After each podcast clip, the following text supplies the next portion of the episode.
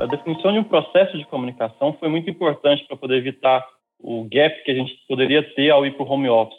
Nos times em que eu atuava mesmo, quando a gente passou para o home office, o segredo, a chave do funcionamento foi justamente a criação de uma dinâmica fixa, de uma premissa do modelo ágil.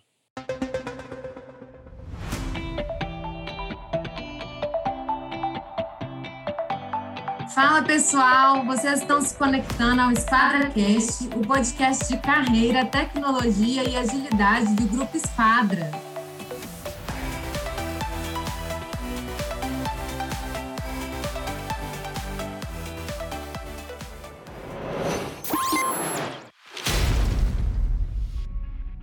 Eu sou a Glay Oliveira, estou à frente do Employer Branding da Esquadra e comando este programa, trazendo informações relevantes para você ficar sempre por dentro dos assuntos mais importantes do mercado de TI e de tudo que rola nos bastidores da Esquadra.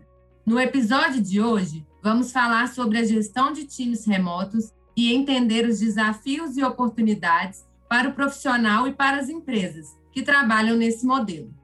Sabemos que com a pandemia, o home office passou a ser a realidade de muitas empresas que nunca tinham imaginado trabalhar assim. O home office não só garantiu a possibilidade de sobrevivência para diversos negócios, mas também impulsionou o mercado de tecnologia. Segundo um levantamento feito pelo portal vagas.com, as ofertas de vagas para esse regime remoto cresceram mais de 300% em 2020 e o setor que mais contrata nessa modalidade é o de tecnologia. E, naturalmente, apareceram dificuldades na transição do modelo presencial para o remoto. E para conversar sobre esse assunto, convidamos o Ednardo Rodrigues, contador do Grupo Esquadra, o Juliano Rangel, head da comunidade Java e PHP, e o Gabriel Felício de Oliveira, arquiteto de software na Esquadra. Sejam muito bem-vindos ao EsquadraCast, pessoal. Vamos começar pelas apresentações. Contem para gente um pouco mais sobre vocês e a trajetória que tiveram até aqui. E aí, galera, me chamo Gabriel Felício, atuo com programação desde meus 12 anos de idade, atualmente eu tenho 25 anos. Em 2017, eu saí da Bahia e mudei para Nápoles a convite da esquadra, né? participei do processo seletivo, fui aprovado como desenvolvedor. Em poucos meses, dentro da esquadra, eu assumi a liderança de num projeto no Ministério da Educação. Após tive a oportunidade de atuar como arquiteto de softwares e projetos PHP, Angular e React. E já tive a oportunidade de atuar em projetos com Python também aqui na esquadra. Hoje atuo como arquiteto e apoiando o Juliano como head de PHP nos, nos projetos do governo. E é aqui uma empresa que a gente pode crescer muito. Então, aqueles que estão aí procurando vagas, já vou convidar vocês para poder participar do processo. Boa tarde, pessoal. Meu nome é Juliano Rangel, sou formado em processamento de dados e atuo com TI há mais de 20 anos. E como docente universitário, 18 anos também.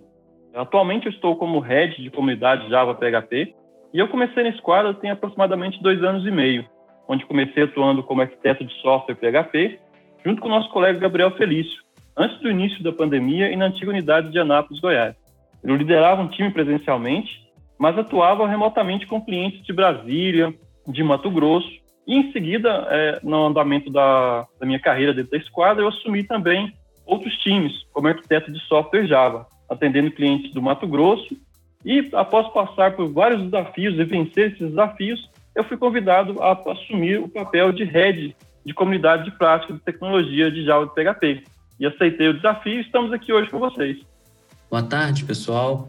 Obrigado aí pelo convite de participar desse podcast. Meu nome é Ednardo, sou contador do Grupo Esquadra é, há quase dois anos. Recebi esse feliz convite, esse desafio, e eu estou muito grato pela liberdade de, de atuar com essa equipe, com essa empresa maravilhosa que eu, eu gosto.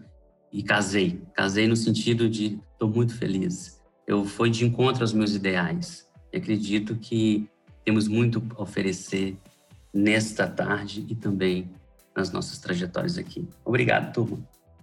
E agora, para a gente começar a falar sobre o assunto de times remotos, eu gostaria que vocês comentassem como que vocês e os colegas receberam a notícia da necessidade da migração de uma hora para outra para o home office devido à pandemia. Antes de 2020, a gente já tinha times em diversos locais do Brasil, mas quais foram as grandes mudanças e desafios nessa transição? posso começar então falando aqui da unidade onde eu trabalhava em Anápolis, né? a gente tinha unidade física e eu vi, vi assim, a transição sendo conduzida muito tranquila pela esquadra. Principalmente na unidade aqui, nós já tínhamos várias atuações onde a gente atuava com clientes de outros estados. Então a gente atendia aqui de Anápolis clientes de Brasília, de Mato Grosso, e sempre tendo ações de reuniões remotas, usando Google Meet, usando Skype. Eu lembro bem na, na época quando chegou a notícia, o Aglaia, era uma segunda-feira. E na quinta-feira, a unidade inteira já estava trabalhando remoto sem nenhum problema, sem nenhum empecilho. O tempo maior que nós levamos foi quase, no máximo, um dia para achar o lugar apropriado em casa e a liberação de alguns acessos que esse quadro precisava fazer. Ou seja, assim, eu vi uma transição muito suave, tá? Para a nossa unidade, principalmente, porque nós atuávamos muito remotamente. Legal, Juliano. A gente já tinha um pouco dessa realidade, então, né? Talvez o, o Ednardo vai conseguir trazer uma visão assim do back-office que era presencial total, né, Ednardo? Como que era essa realidade Sim. aí do back-office? A verdade, back-office é um setor que é um setor totalmente presencial. Mas a gente deu a boa sorte de estarmos dentro também de uma empresa de tecnologia. Então, mesmo nós sendo, nós sendo back-office, nós respiramos tecnologia. E neste momento, com muita tranquilidade, foi feita uma reunião né, entre os líderes, foi decidido o cronograma de colocar as pessoas em home office. Naquela época, no início da pandemia, nós tínhamos é, medo de tudo e o que está acontecendo. De repente, a gente estava no, no mega carnaval em Belo Horizonte e no outro mês, na sequência, as coisas vinham. Parecia que era que não iria chegar, Parecia no primeiro momento que talvez as coisas não iriam avançar como avançou. Era novidade para todos. Mas com muita tranquilidade, nós fizemos o cronograma e olhamos os protocolos que estavam sendo publicados na época. Colocamos primeiro os, os idosos, depois o pessoal com comorbidade, e por fim, eu posso dizer que eu fui um dos últimos a sair daquele prédio, acho que foi numa sexta-feira, e eu fui com dever cumprido, porque eu coloquei toda a equipe em casa, junto com a equipe também de infra, preocupado com os colaboradores, se eles chegaram em casa bem, se eles estão com condições de trabalho, conforme o Juliano falou, pegando acesso, o pessoal trabalhou árduo para proporcionar que a gente trabalhasse e continuasse virando e atendendo os nossos clientes. É como se fosse trabalhar não deixar que a peteca caia, mas ao mesmo tempo conduzir os nossos colaboradores. E foi uma coisa muito rápida. Hoje sempre agradeço o pessoal de infraestrutura nossa que deu um apoio, foi de uma excelência danada em cima disso tudo. Foi bom. Só para a gente contar um pouquinho como que era essa nossa estrutura, né? Porque você falou da, da nossa estrutura aqui da, da sede em Belo Horizonte, se algum de vocês puder contextualizar assim um pouco como que era essa distribuição, né? A gente já tinha um time mais distribuído, mas não era cada um na sua casa, né? Quem que conta para gente? Gabriel, você quer contar e aí você já fala um pouco como foi essa transição? Beleza, Glória. Então, é, antes da pandemia, a gente tinha uma distribuição por unidades, né? Onde aqui é a unidade de Anápolis, a gente atendia contratos de Java e de PHP. É, e outras unidades, tinha .NET, né? A unidade de Lavras, se não me engano, era .NET. Então, separava as unidades que era capaz de executar projetos naquelas tecnologias, né? Teve uma mudança, né, após a, a pandemia, né, quando foi para o remoto, que todo mundo ficou de forma distribuída, né? Cada pessoa que estava alocada aqui em Anápolis trabalha em projetos diversos. Tem pessoas que trabalham com .NET, tem pessoas que trabalham, continuam com PHP, continuam com Java mas isso mudou, né, depois da pandemia. E assim, quando houve essa mudança, como o Juliano falou anteriormente aí, eu recebi essa notícia com bastante entusiasmo, né, porque eu sempre achei muito interessante essa forma de trabalho, né, você trabalhar home office, né, ter essa liberdade de trabalhar onde você quer trabalhar, né. Então, assim, isso é, isso é muito bacana. E falando de problemas, né, você perguntou lá no início, é, grandes mudanças, desafio nessa transição, né, do, do presencial para o home office. Quando a gente trabalhava na sede, né, na, na unidade, a gente tinha o nosso horário de iniciar e concluir o trabalho, podendo deixar aquela tarefa difícil para o próximo dia ou para depois do final de semana. E quando a gente está em casa, a gente tenta sempre concluir é, aquele desafio e a gente muitas das vezes esquece né, do nosso horário de expediente, né? Então, essa questão ela pode ser interpretada de duas formas, né? Tem aqueles pontos positivos, tem os pontos negativos. Positivo eu vejo assim que melhora a nossa produtividade, a gente consegue aprender mais, mas se a gente continuar nessa pegada, né, não, não controlar esse nosso horário, né, que é o maior desafio da, no home office, a gente pode perder né, muito tempo com a nossa família, no caso a gente não vai passar tempo com a nossa família. Esse comportamento se prolongar por muito tempo pode acabar gerando um estresse, né, um estafa no colaborador. É mais ou menos isso aí que eu achei nesse processo de transição, né? Legal, gente apesar do susto para uma parte da equipe e da facilidade que outra parte teve, a gente começa a ver que o home office e esse trabalho remoto ele realmente é um aliado na gestão das empresas, na qualidade de vida, na diversidade, dentre outros aspectos. Quais são outros benefícios também que vocês podem destacar nesse modelo de trabalho remoto? Tanto para a gestão quanto para quem trabalha nesse modelo, mas que não ocupa um cargo de gestão para mim, Aglai, acho que a, grande vantagem foi o que o Gabriel comentou, foi de estar, tá, de tá mais próximo da família. Eu perdia muito tempo, apesar da cidade nossa ser pequena, eu perdia umas duas horas do dia em trajeto, indo buscar os meus filhos na escola, indo para a esquadra para trabalhar no escritório. Então, de estar, não ter que me locomover, me permitiu assistir uma série com a minha família todos os dias, dava para assistir uma série com eles, um capítulo de uma série. E na empresa também, nós tivemos é, algumas mudanças que a comunicação entre o time, agora eu falo eu como arquiteto de software, a comunicação entre meu time que eu estava coordenando na época, ela ficou mais eficiente no modelo remoto do que no presencial, porque no presencial, algumas vezes eu tinha medo de atrapalhar o cara que estava concentrado numa tarefa lá e chamar ele para conversar. E no remoto a gente manda uma mensagem, o cara, a pessoa pode falar, ela já entra em contato, a gente começava a comunicação de forma mais simples, mais ágil, do que não era possível no presencial. Então, as ferramentas que a gente passou a utilizar, que já era utilizada antes, o Gira, Discord, Skype, tornaram a comunicação mais, mais eficiente do que era presencial. Mas também tiveram algumas, algumas dificuldades também. Eu acho que a principal que eu senti na, nesse momento de virada para o home office é que a gente tinha na unidade um local de tomar um cafezinho. E esse local de cafezinho, Aglaia, muitas vezes, né, Gabriel, a gente trocava muitas ideias. A gente chamava uma pessoa para ir lá tomar um café, aí, aí via o colega discutindo um problema, pegava esse problema para poder para a gente poder discutir, trocava uma ideia. Acho que assim, esse esse espaço que a gente tinha presencial, ele tem feito muita falta no remoto. Sim, isso é verdade, viu? E tem a questão também, olhando para o lado da gestão um pouco da Aglaia, eu percebo que houve assim um aumento da produtividade dos colaboradores em geral, né? Gestão à vista dos projetos com mais precisão, porque foi foi reforçado, né, a utilização do Gira Antes a gente tentava colocar o Gira para funcionar 100%, né, Juliano? Mas acabava que sempre faltava, o pessoal não atualizava é, corretamente o Gira. Mas com o home office, agora a gente está aplicando em quase todos os projetos, utilizando Kanban de forma 100% precisa, né? E assim, para os colaboradores, né? Eu acho que foi esse ponto, né, do trânsito que o Juliano falou que eu acho que foi bastante importante, né? É não precisar pegar um trânsito para trabalhar, né?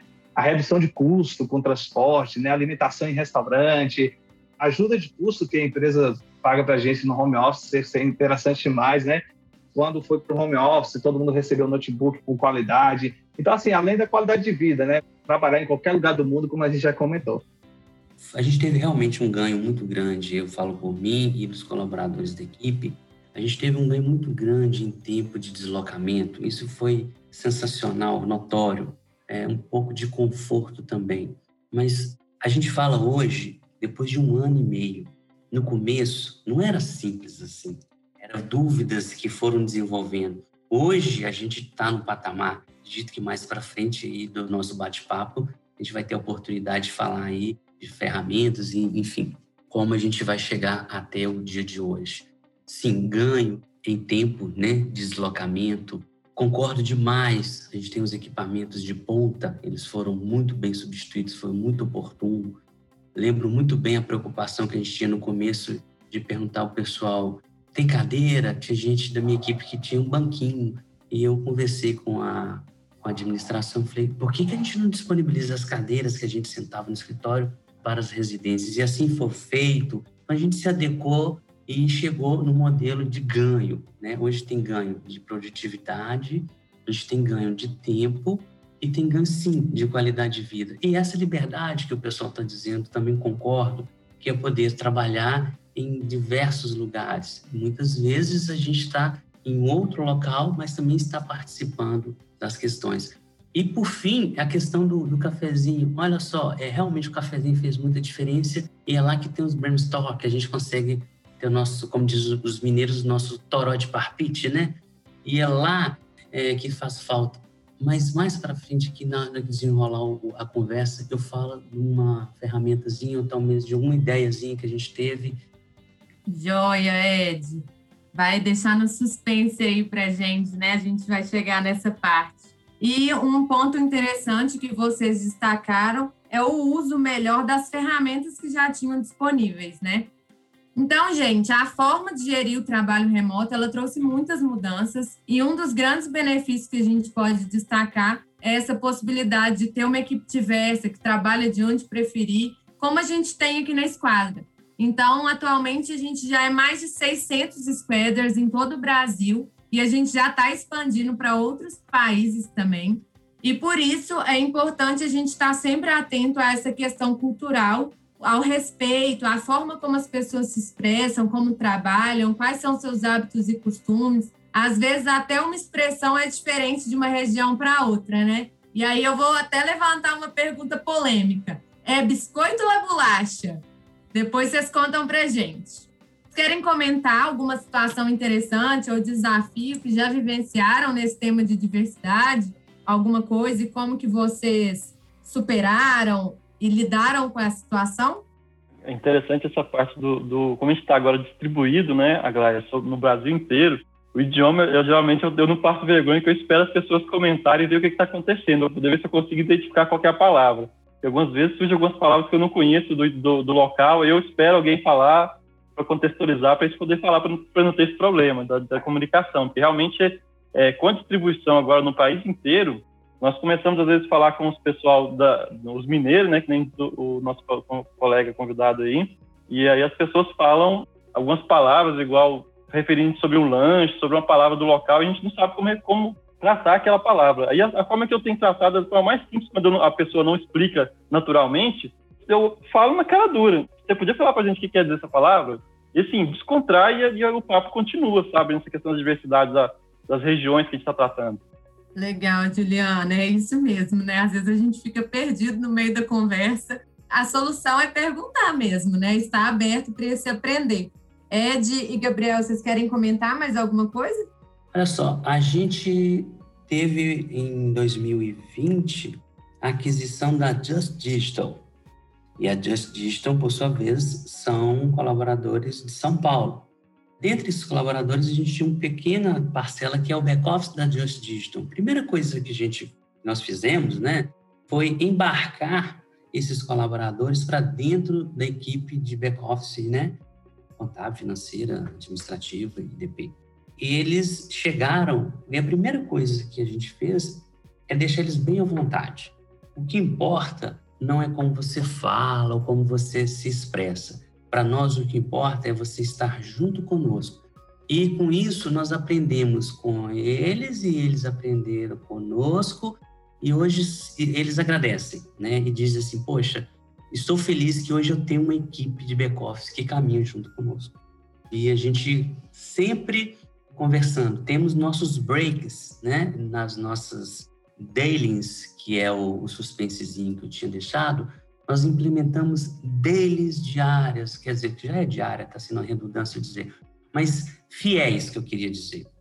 E eles participam, eles falam assim, gente, a gente nunca tinha, tinha uma dele na nossa vivência aqui na Justice. A gente via essas coisas acontecer lá na, na fábrica, mas a gente não participava, a gente ficava isolado.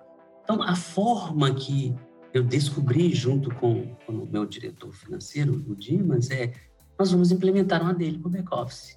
Foi a forma da gente sanar aquela saudade do cafezinho. Porque a dele, só para explicar para vocês, começam rigorosamente de segunda a sexta às 9h15. Ah, mas por que, que não pode ser às 9 Você lembra aquela coisa de ligar o computador, a pessoa se situar, já que o expediente começa às 9 Às 9h15, todo mundo já entra na sala. No começo, já não sabia como, como produzir conteúdos na dele Hoje, a dele ela é tomada por troca de ideias, é como se fosse a janela do dia para a gente entrar, já pescar cada colaborador com as minhas dificuldades, dores do dia, e já sabemos hoje que através da dele a gente tem soluções para os nossos problemas, que antes a gente ficava sozinho, queria discutir isso através de um e-mail, queria discutir isso talvez através de um WhatsApp, e hoje não. É a forma mais assertiva de um modelo remoto de encontrar com todos todos os dias rigorosamente. Tá fazendo frio esses dias. Eu abro a câmera, muitos não abrem, mas é cada um tem sua liberdade. Mas eu falo, hoje eu estou tomando um café e gostaria de tomar um café com vocês, como que está? Geralmente no começo da dele, a gente pergunta como um está, como o outro está. Essa liberdade nos dá a assertividade dos processos que estão sendo feitos e a pessoa tem maior tranquilidade. E a dele não é uma reunião maçante, mas sim um encontro de ideias e soluções dos problemas que a gente tem no dia a dia do Grupo Esquadra, em específico no back-office.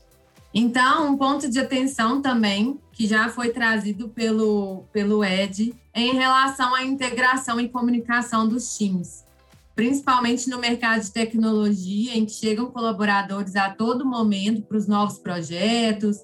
No home office não tem mais aquela sinergia inicial que o presencial proporcionava. E aí a gente vai falar um pouco sobre alguns dos pilares que sustentam esse modelo remoto, que são a liderança e a comunicação. Qual a importância das lideranças e da comunicação para manter os times integrados sem comprometer as entregas? pegar o gancho do meu colega Ed e falar, acho que a comunicação, o processo, a definição de um processo de comunicação foi muito importante para poder evitar o gap que a gente poderia ter ao ir para o home office. Nos times em que eu atuava mesmo, quando a gente passou para o home office, o segredo, a chave do funcionamento foi justamente a criação de uma dinâmica fixa, de, uma premissa do modelo ágil. Então, como o Ed colocou, a gente também passou a fazer dele e passou a, dentro da gestão, da administração, pensar melhor nas atividades que a gente tinha que fazer, quebrar essas atividades em atividades menores, que podiam ser realizadas no máximo em meio período, e acompanhá-las no dia a dia com essa fidelidade que o Ed falou nas deles. E a definição de um, de um fluxo para o time de desenvolvimento, como eu estava na época ainda como, como arquiteto de software e líder de time, a gente definiu uma, uma, um fluxo de trabalho que tornou muito ágil a nossa, a nossa produtividade. Porque eu entregava para os devs uma lista de atividades, eles escolhiam o que eles iriam fazer naquele momento, e a gente tinha uma rotina de fazer um code review, que era comum, que a gente queria fazer no presencial e nunca dava certo. E quando a gente foi para o home office, o code review se tornou uma, uma prática que é, era esperada pelos devs. Eles esperavam ter aquele momento porque a gente conseguia saber se a entrega estava conforme esperado, estava atenta e acompanhar isso com visibilidade. Então, a liderança de escolher a forma apropriada de quebrar as atividades, a comunicação utilizando as ferramentas que nós possuímos, que era o Gira, para acompanhar no dia a dia cada tarefa que era atribuída, qual tarefa estava no, no status de, de code review, qual tarefa estava pronta para poder ser entregue para o cliente. Então, essa definição desse processo e a condução por um líder técnico que acompanhava o time, liderando o time e facilitando a comunicação, tornou para a gente esse processo da, do home office mais produtivo do que era presencial. E essa mudança foi, com um processo bem definido, foi suave, não foi uma, uma mudança abrupta quando a gente foi para o home office. Os devs que estavam com a gente passaram a ver isso mais fácil. Acho que até o Gabriel estava comigo na época ainda, né, Gabriel? A gente fez um, algumas, algumas tarefas nesse sentido. Sim, sim. É, sobre comunicação, Juliana, é, sempre foi, né? Eu acho que o ponto forte dos nossos times aqui na esquadra, né? Nossos squads, ela é essencial, né, no nosso dia a dia o líder ele tem um papel muito importante né, nesse processo. Quem é líder, quem está à frente ali de um squad, precisa conhecer né, as motiva motivações de cada colaborador, né? incentivá-los ali no dia a dia. Né? Se eu estou no squad, eu tenho quatro devs comigo, um tester, eu tenho que conhecer ali cada um individualmente, saber quais são as suas motivações, né? para manter aquele colaborador ali motivado para não me comprometer minha entrega, né? Porque eu não estou ao, ao, lado dele, né, o dia todo, né? Eu estou apenas em pontos de controle, em deles, né? E assim, o principal desafio que eu vejo assim no home office é manter o time unido, né, de forma remota. Porém, quando a gente consegue é, unir esses colaboradores em um único objetivo, né, a gente consegue gerar qualidade para o nosso cliente, fazer a diferença na entrega, né? gerar mais valor para o nosso cliente. Então, esse acho que é o maior desafio, mas se a gente consegue unir esse pessoal, colocar no mesmo propósito, a gente gera muito valor.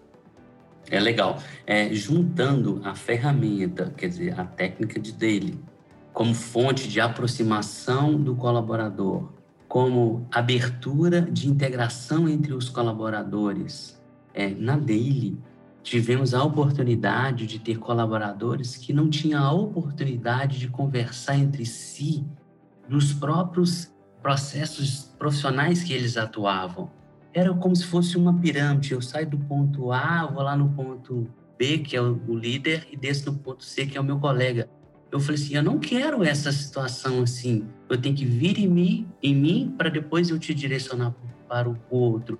Vocês são autogerenciáveis. Às vezes o problema que vocês têm, a solução está do seu lado, não fisicamente, mas brincando até mesmo na sala, né, virtual. Vocês têm liberdade, não não perguntar a mim. A gente tem uma gestão totalmente horizontalizada, onde o foco é resolver o problema, não é pedir para que um líder técnico ou um gestor resolva aquela dificuldade sua ou te direcione para um outro. Liberdade total e a dele proporcionou isso, porque agora não tem mais fronteiras. Voltando, quando eu tenho a pessoa do financeiro da Just em São Paulo com um problema, ela não tem que reportar tão somente em São Paulo, ela pode abrir o leque do time e ter liberdade total de identificar quem é o melhor personagem para tratar junto com ela aquele problema. Então, dele aproximou muito, uma ferramenta muito poderosa de liberdade, liberdade de interagir, liberdade de falar. Após as deles, geralmente fica assim: Fulano, Fulano, pode ficar comigo? Nós vamos continuar, porque a dele é para dar aquele start inicial, mas os micro problemas, né, os micro processos, eles são tratados às vezes com duas pessoas, e ali ela já tem liberdade de fazer isso. Eu acho sensacional essa fidelidade diária. E quando eu não posso participar, gente, quando eu não posso, eu estou afirmando, eu mando todos os dias. Hoje eu tenho uma reunião muito importante na hora da dele eu não consegui realocar. Avise a todos que eu não, não participarei mas estarei o dia inteiro online para ajudá-los no que for preciso. Também esse reporte para a equipe é muito importante, porque eles entendem que aquilo é importante e tomam para si, não porque existe um, um, um, calendário que todo dia eu tenho que seguir, ou seja, vou bater meu ponto. Não, eu vou lá iniciar meu dia, porque ele é o pontapé inicial das minhas atividades diárias. Foi muito legal que você compartilhou e é um dos grandes temas assim que a gente trouxe no nosso episódio anterior, que é sobre liderança 4.0, que é realmente colocar as pessoas também nesse papel de serem líderes. Então, assim, quando você não está ali presente, e é o que acontece também, por exemplo, no nosso time de marketing, nem sempre o nosso gestor está ali presente. E aí a gente mesmo faz a dele, repassa as atividades, é, repassa o que está acontecendo ali e a gente se autogerencia mesmo, como você falou. Então, acho que a, a importância da, dessa liderança e da comunicação é realmente, pegando tudo isso que vocês falaram, é essa integração dos times, né? E um ponto sensível que a gente às vezes pode pensar é a confiança. Será que é a mesma confiança que tinha no presencial? É, a gente sabe que essa confiança ela é conquistada no dia a dia, e que a distância pode dificultar até um controle sobre o trabalho das pessoas. E aí eu pergunto para vocês, como vocês percebem essa construção de confiança entre os colegas e com os líderes no trabalho à distância e quais os benefícios dessa construção de relações de confiança, né? É, realmente, essa confiança com os colaboradores não conseguimos da noite para o dia, né? Então, o processo é lento muitas das vezes, né? Depois tem algumas pessoas têm uma comunicação um pouco difícil, né? De a pessoa não é transparente e acaba afetando essa relação, né? Mas a chave para a gente conseguir esse tal feito, né? É sempre ser parceiro dos nossos liderados, né? Do nosso time, ouvir suas questões sem repreendê-los, né? Buscando sempre solucionar os seus problemas com agilidade e parceria, né? O segredo, eu costumo falar sempre, né, é ser um líder e nunca ser um chefe, né? Aquele cara chato que está cobrando a todo momento, né? Você tem que ser parceiro do seu liderado.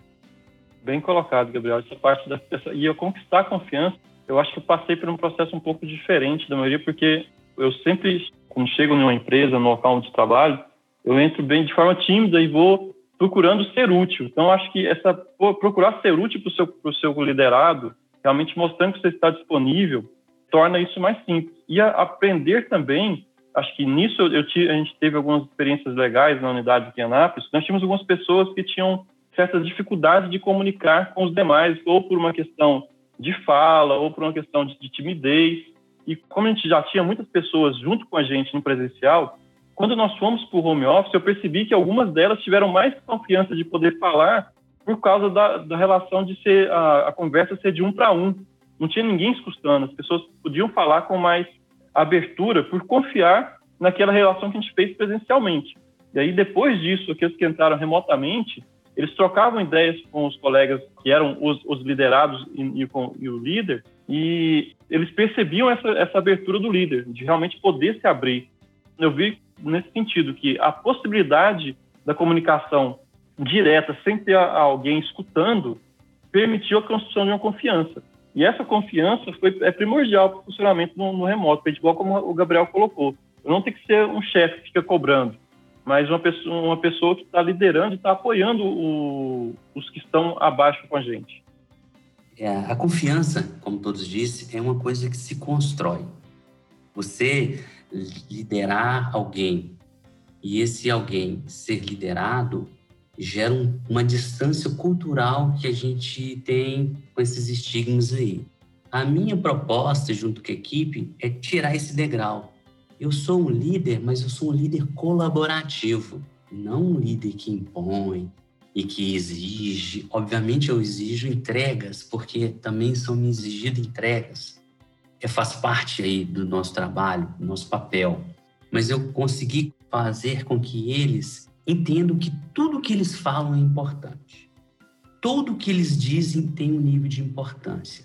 Através dessa liberdade que a gente tem em ouvir, eu, eu tento muito ouvir. Nas, dele nas deles eu falo bastante, mas eu ouço e muito atento e pergunto: alguém tem alguma coisa para dizer hoje? E geralmente tem pessoas que não falavam passam a dizer que a diversidade, igual foi falado anteriormente, que seria ah, o biscoito bolacha, às vezes a pessoa, aquele que fala muito é aquele que não fala nada. A característica dele, essas características são muito e amplamente respeitadas dentro da nossa equipe e cada um deles já sabe a característica do outro e construiu-se uma confiança e liberdade eles entram, falam o problema, eles dão solução para o problema. É que eu mais peço.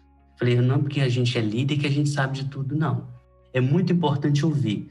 Obviamente tem coisas que as ideias não fluem, mas também não são descartadas. Eu te brinco, olha, vou fazer meu book de ideias, porque às vezes sua ideia hoje não funciona, amanhã pode ser a solução.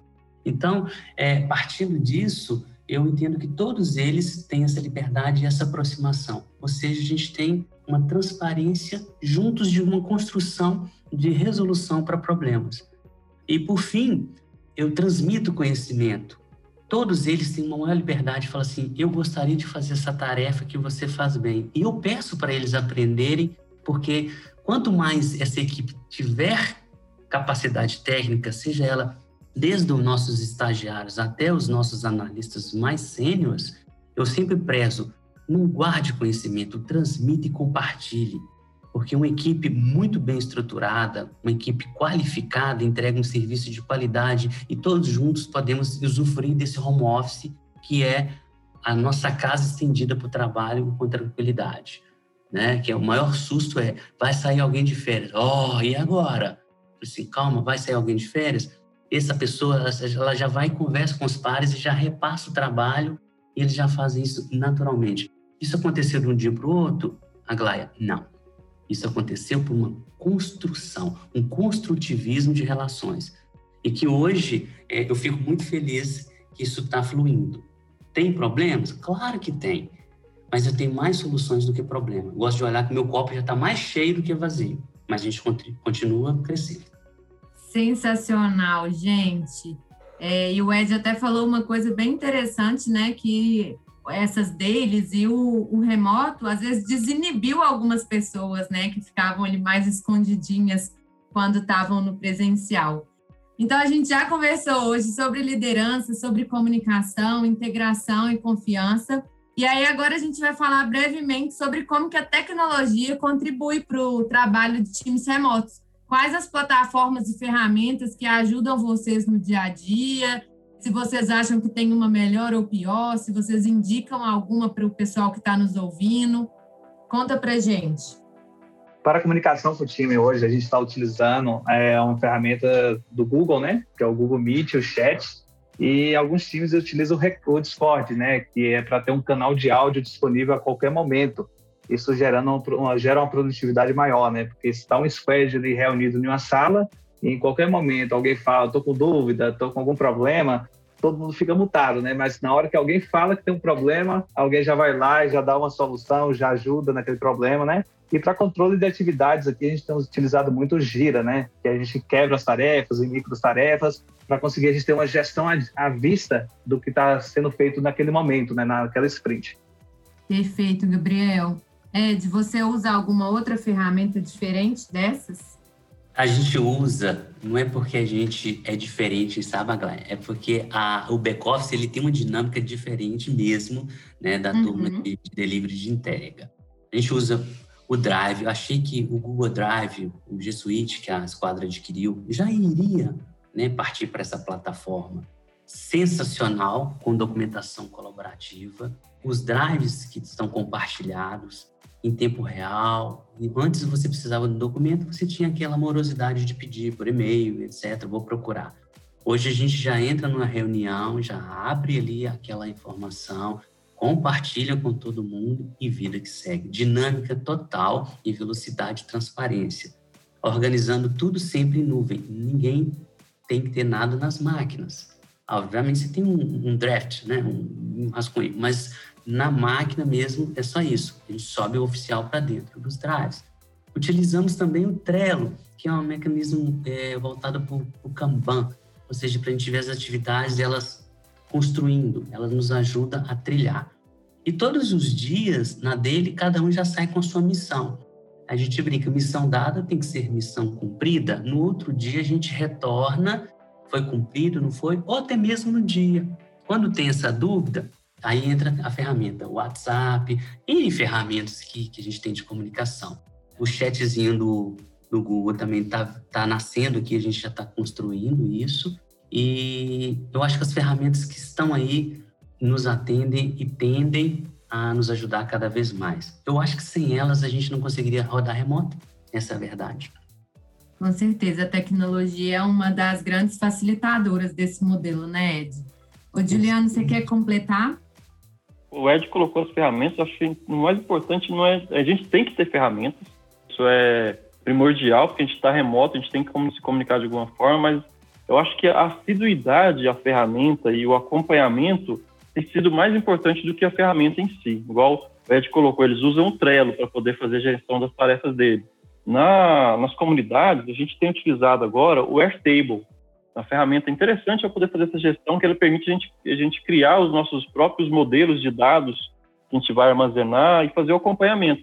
Mas a gente percebeu que o, o importante não era a ferramenta, o importante foi justamente o processo em usar aquela ferramenta, em definir o mecanismo que a gente ia seguir ela constantemente. Então, assim como o Ed colocou que eles têm na dele, eles chegam e olham as tarefas, distribuem as tarefas, nas comunidades a gente também tem feito isso utilizando o Airtable, para registrar e fazer um histórico do acompanhamento que a gente tem que fazer, que a gente está fazendo. Porque essa visibilidade, eu acho que é o grande é, foco da ferramenta é a, a gestão à vista, porque a gente está remoto e não tem mais uma pessoa para ficar falando o que está fazendo, o que está sendo feito. Então, nesse sentido, a ferramenta foi muito importante. Se, independente de qual seja ela, o importante é que ela seja é, aceita por todos e utilizada por todos. É, cada time usa aquela que mais se adequa à realidade daquele time também, né? E a gente também tem as ferramentas oficiais, claro, que é o chat, o e-mail, então, tem as ferramentas institucionais, mas cada time também vai se adequando.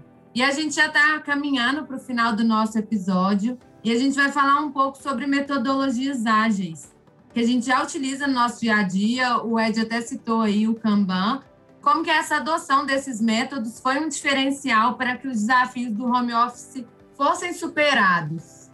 A gente, na esquadra como um todo, já aplicávamos metodologias ágeis né, antes da pandemia.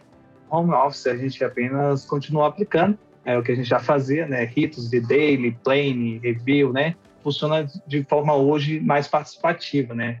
Onde o cliente ele começou a participar de algumas deles, né? Aqui no caso no, no setor de desenvolvimento, né?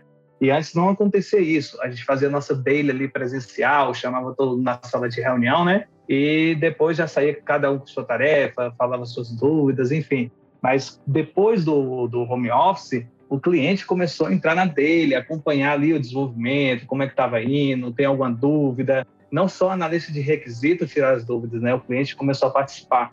Então, assim, o que foi reforçado foi a, é, a utilização do quadro Kanban, né?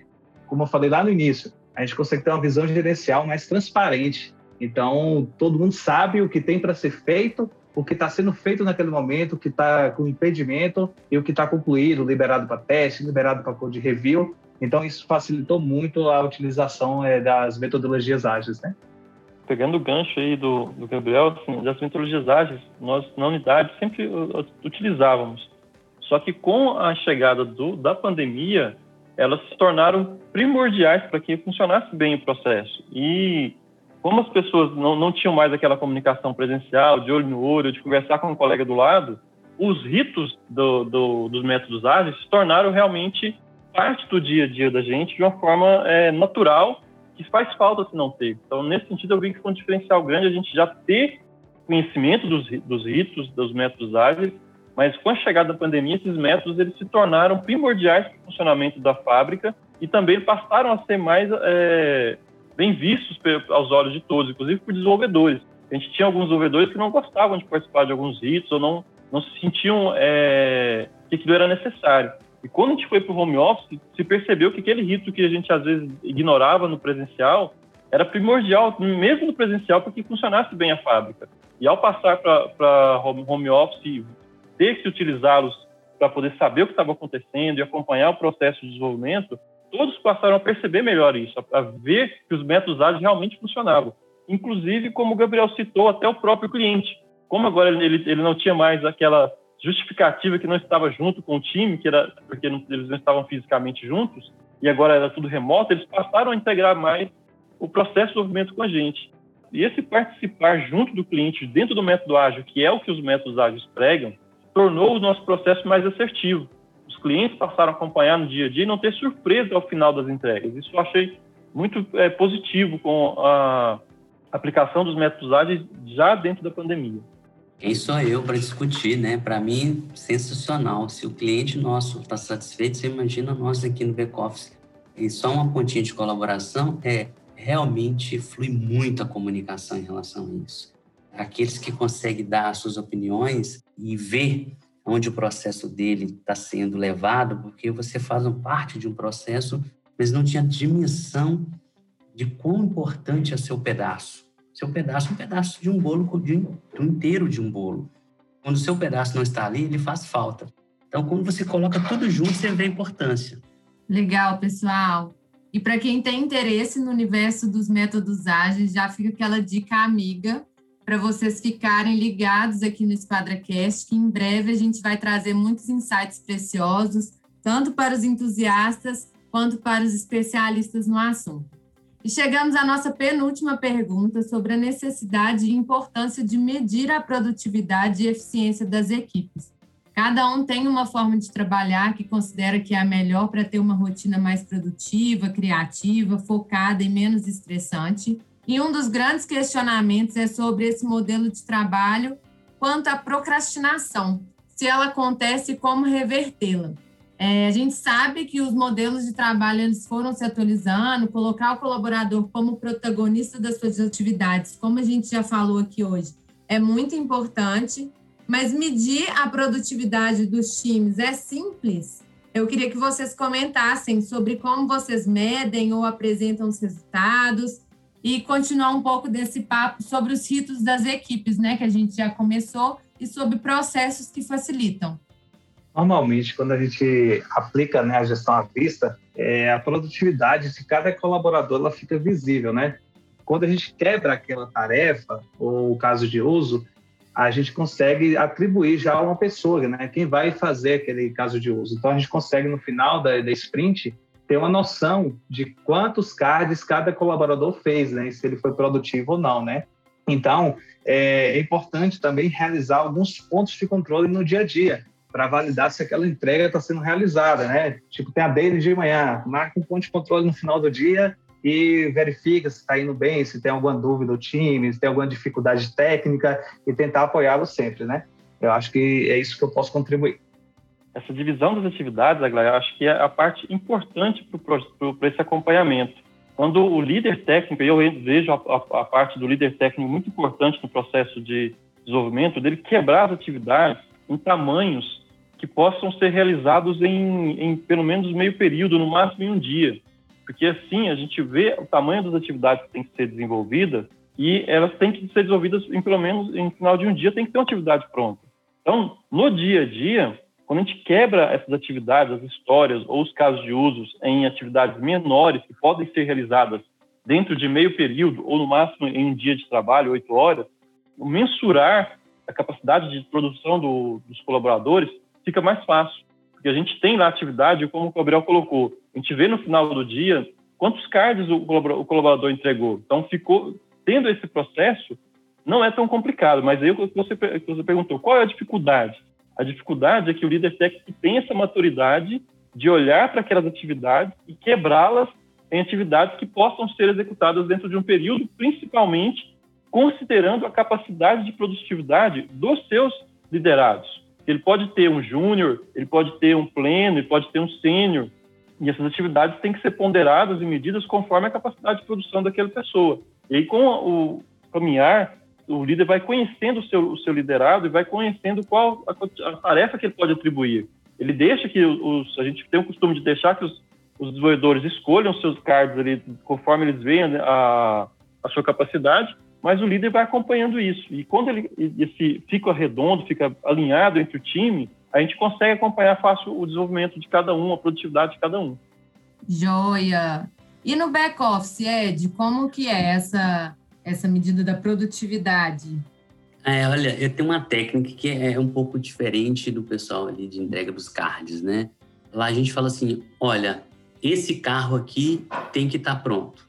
Cada personagem nessa sala é responsável pela montagem de parte dele. Lembrando que para eu montar a roda, eu preciso do chassi pronto. Para eu colocar os pneus, eu preciso da roda pronta. Então, e isso vai em cadeia. E eles conseguem ver que a entrega dele está diretamente ligado ao início e a entrega do outro. Então, eu colaborativamente vou fazer o meu trabalho entregar porque o outro precisa do meu pronto para né, juntar essa locomotiva e pôr ela para andar. Então a gente consegue ver. E a importância daquele pedacinho dele no processo como um todo. Eu não mostro simplesmente você faz esse pedaço. Eu falo, olha, esse aqui é o nosso projeto. Vamos executá-lo. Ah, mas eu não consigo executar nessa, nessa velocidade toda. Então, o que, que a gente pode fazer? Alguém da equipe pode dar um suporte lá para a gente tentar entregar e passar isso para a próxima etapa? E assim, eles conseguem se juntar. Como que é possível isso? Anteriormente eu disse, olha, vamos ensinar e compartilhar conhecimentos, porque aí, ao invés de você fazer sozinho, você tem uma equipe que te dá suporte em todas as fases aí da atividade que foi desenvolvida. Assim, tem dado certo. Incrível, gente. E para a gente finalizar, vamos de dicas para quem pode trabalhar em um time remoto, que vai precisar ficar atento à gestão de tempo, a estruturação de uma rotina para o alcance dos resultados esperados, para não cair na procrastinação. Quem pode contar um pouquinho das habilidades necessárias que precisou desenvolver ou dicas de trabalho para trabalhar no modelo remoto? É, essas habilidades, eu acho que algumas rotinas são muito importantes para a gente saber que a gente está trabalhando. Tá? Então, para mim, foi importante ter o espaço de trabalho, que é um espaço onde aquele espaço é o espaço onde eu estou trabalhando, as pessoas da casa saber que você está no seu espaço de trabalho. É importante você criar uma rotina quando você vai, não, eu vou começar a trabalhar, eu mesmo mesmo que não vou, eu não vou abrir a câmera, eu levanto pintio o cabelo, dou arrumada no cabelo, visto uma camiseta um pouco, um pouco melhor, escovo meus dentes, tomo meu café e começo a trabalhar. Que eu, que eu saiba que, até o seu corpo saiba, ó, estou agora indo para o trabalho, estou no meu local de trabalho, para que isso leve você nessa rotina a saber que aquele é o seu momento de trabalho. Não é que você está em casa, você está disponível o tempo inteiro. É bacana demais a dica do Juliano, né? Eu tento fazer isso. É, normalmente aqui em casa, até eu vou para um quarto, fecho a porta e, e, falo, ó, qualquer coisa, manda mensagem no WhatsApp, porque eu fico com fone de ouvido, né? Tento sempre colocar alguma música, alguma coisa para escutar, para criar uma concentração maior né, no que a gente está fazendo. Então, assim, eu costumo fazer algum, alguns ritos, né? Algumas, alguns procedimentos para ter uma produtividade maior. Eu sempre no domingo à noite, eu pego e começo a planejar minha semana, né? O que é que eu tenho para fazer? Eu faço checklist, né, com minhas prioridades, minhas tarefas durante a semana. E cada atividade que eu concluo, eu vou lá e dou um check né, nessa lista, né? Tem várias ferramentas que a gente consegue criar essas listas. Então, assim, isso já gera uma satisfação automaticamente né, na pessoa. E isso motiva, né? É, a gente tem que controlar a nossa motivação. Se a gente ficar desmotivado, é um grande problema, né?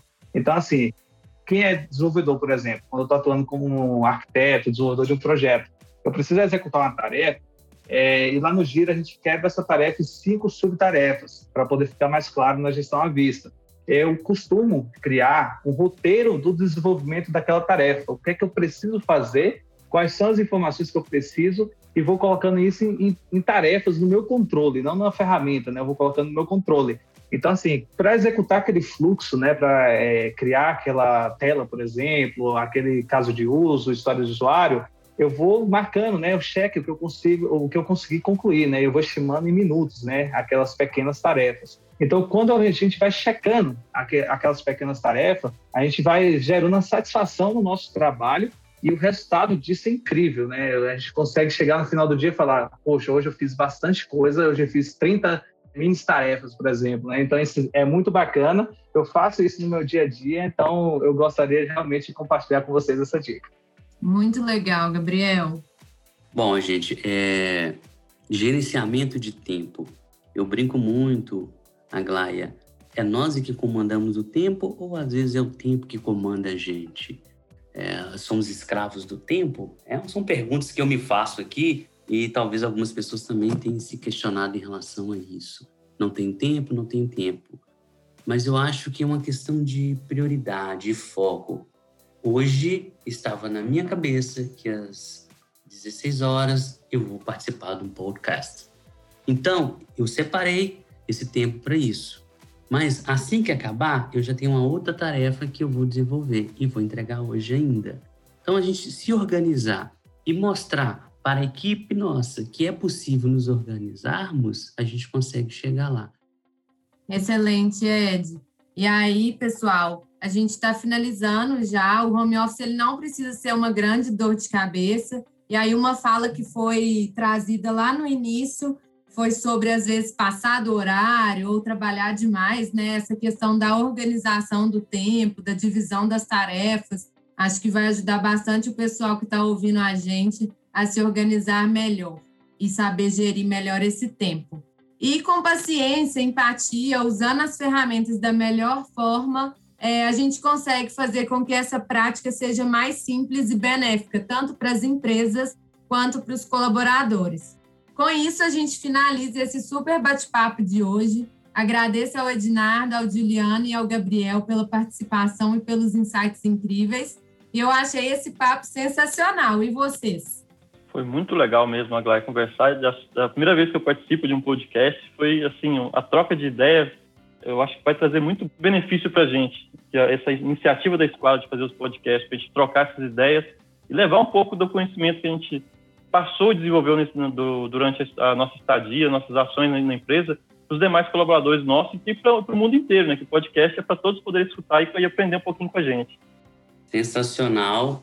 É, gostaria de agradecer o convite né, de participar, que é mais um canal que o Grupo Esquadra abre, né, para que eu e para nossos colegas aqui e todos que venham participar façam o compartilhamento dos seus conhecimentos. Eu quero compartilhar o que deu certo e tentar mostrar o que deu errado, como consertar, para que todos juntos consigamos chegar no objetivo que é sermos conectados em home office, entregando com excelência os projetos e atendendo as necessidades dos nossos clientes. Eu fiquei bastante feliz pelo convite, é meu primeiro podcast, eu estou na turma do Juliano aí. Então, eu achei muito bacana essa iniciativa da Esquadra. Já é o terceiro episódio, né, que a gente está tá gravando. E tem muita gente boa na empresa, tem muita experiência que precisa ser contada, né? E eu espero que essas dicas que a gente passou aqui hoje, esse bate-papo, é, gere valor na vida de vocês. Eu, muito obrigado, agradeço por tudo. Com isso, finalizamos esse super bate-papo de hoje. Agradeço ao Ednardo, ao Diliano e ao Gabriel pela participação e pelos insights incríveis. O episódio 3 do EsquadraCast chega ao final, mas eu quero saber o que você que está nos ouvindo pensa sobre trabalhar remotamente e sobre gerir times remotos. Conta pra gente no nosso LinkedIn ou no Instagram, arroba Esquadra Digital. Nos vemos nas próximas conversas. Até mais!